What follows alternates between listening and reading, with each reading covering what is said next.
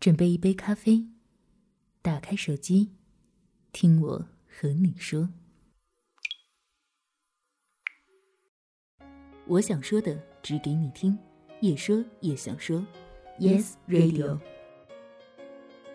你放心，我过得很好。作者：陆小莫。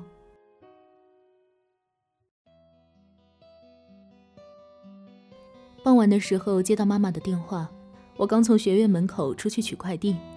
最近武汉变天太快，还没等人反应过来，温度就已经降到十多度了。每天骑着小电驴跑到学院自习，在冷风嗖嗖的日子里叫苦连天。室友说：“你干嘛不买个遮风罩？这么冷的天，我也是佩服你还能骑电动，还不如挤校车暖和。”于是我就灰溜溜的跑到网上去买了一件遮风罩，想着多少能挡些风，还能坚持骑几天电动。等天气再冷些，也许我就只能妥协去坐校车了。我住的地方离学院很远，如果步行去院里的话，可能要走上大半个小时。食堂的附近有一个车站，每隔二十分钟会有一辆校车载着学生们开进校内。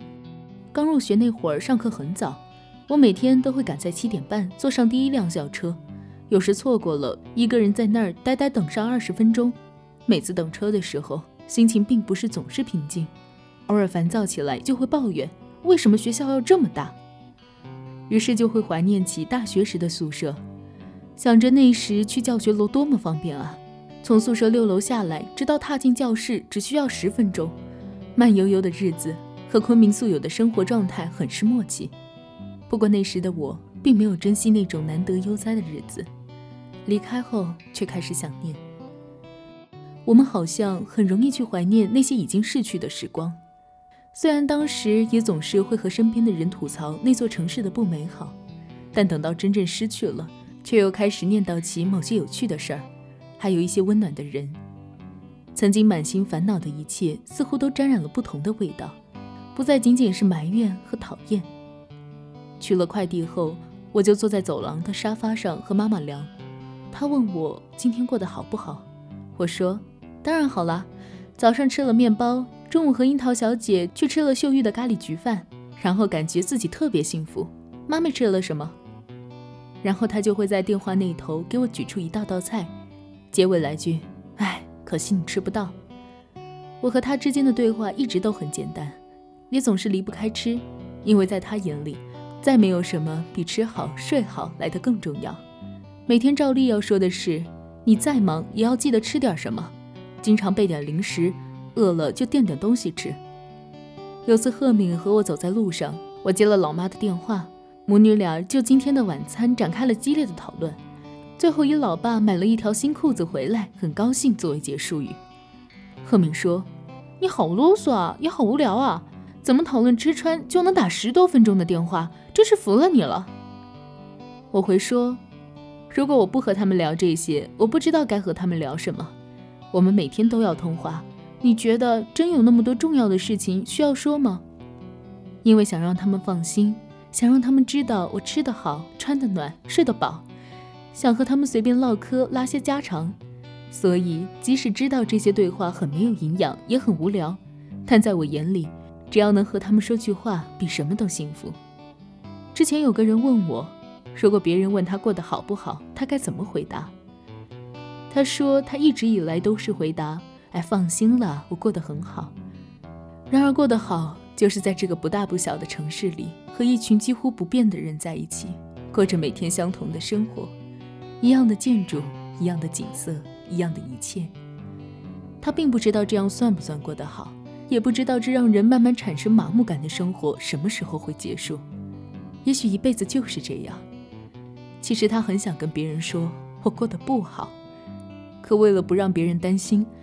特别是让最爱的亲人担心，所以他依然装作什么都是很好的样子，每天没心没肺的笑。可当有人问起他，你为什么能够每天都这么开心啊？他几乎狰狞的大喊：“不开心又怎样？不还是一样过着每一天？既然这样，那为什么就不能开心点呢？”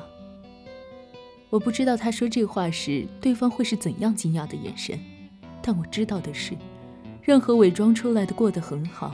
到最后，一定会演变成更多的不幸，因为伪装背后是多少强力隐忍的压抑和煎熬，一碰到某个出发点就会倾泻而出。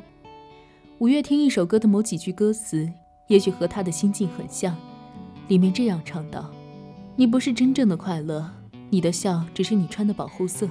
这世界笑了，于是你合群的一起笑了。你觉得自己应该过得很好。”所以你拼命的用自己的开心和大笑告诉这个世界，你看，我有什么好担心的？我过得很好啊。但你真的开心吗？我在电话里和老妈说：“妈咪，我不开心。”我妈问：“刚刚还说幸福来着，怎么这会就不开心了？是因为天气冷，还是下雨，还是空气太干，还是姨妈来了，还是无缘无故就不开心？”听到这话，我直接无语了。早就没了不开心，就只顾着大笑出来，然后说：“妈咪，你要不要这么懂我呀？以后啊，别再拿我是医院门口第二个垃圾桶捡的这种说法来搪塞我，我一定是你亲生的。”我妈一直都是乐观派，从小到大，我眼里所有不开心的事儿，在她面前都是小儿科。除了糟心的我的感情问题、管理我爸的身体问题，其余的她一切都不放在眼里。她的金句名言是。所有不开心的事情都会过去，但不能过夜，也不能总藏在心里，会生病的。所以啊，你不开心是正常的，重要的是如何快速处理这种不开心。然后就演变为了我总是无聊没事儿干了，就和他抱怨说：今天又下雨了，不开心；冬天又到了，不开心；天气太干燥了，不开心。他就习以为常地说：下雨天就别出去瞎溜达喽。冬天就躲在被窝里干活喽，天气干燥就多喝点水了。但其实，真正不开心的源头并不是这些。人的情绪是很难抑制的。如果当天我有烦心的事儿，他一定能听出我声音的不对劲儿。我不喜欢一方面假装自己很开心，一方面情绪上却没有跟上。这种伪装的很好，反而会让他更担心。最后他会胡思乱想，是不是女儿出了什么事儿，才会那么郁郁寡欢？所以，有时候我更愿意真实表达我的情绪，但换另一种内容来表达，它能很快缓和我的情绪，我也能通过这些让他彻底放心。有些人会问我，你怎么每天都能那么温暖呀？其实答案很简单，一个人不可能每天都很快乐，也不可能每天都很积极。当然，天生的那种除外，像我这样的普通人，自然是通过最合适的方法寻找到了缓和情绪的方式。我喜欢用轻音乐来缓和我的烦躁，喜欢用平淡的书籍来安抚情绪，也喜欢用跑步和发呆来放空杂念，更喜欢和亲人聊天闲谈。每个人都可以找到让自己不开心的时候平复心情的方式，但最坏的一种却是伪装，假装自己过得很好，假装自己很开心，假装自己很合群，假装自己很喜欢你，假装自己不用别人担心。假装到最后一定会有些歇斯底里，原本很小的一件烦心事，积压久了就会变成影响你一生的苦难。如果情绪可以储存在心里，好的和坏的各占一半，你一味的只索取一点点的好情绪，那剩下的都是坏情绪。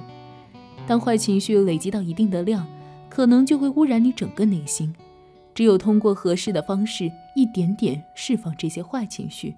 你才有可能发自内心的开心和幸福。你可以和别人说：“你放心，我过得很好。”你也可以和别人说：“我每天都很开心。”你甚至可以和别人说：“所有的一切都没什么大不了。”但前提是，你真的找到适合自己释放坏情绪的方式：泡茶、冥想、跑步、聊天。只要是对你有效的，尽管去尝试。如果没找到，别假装你很好。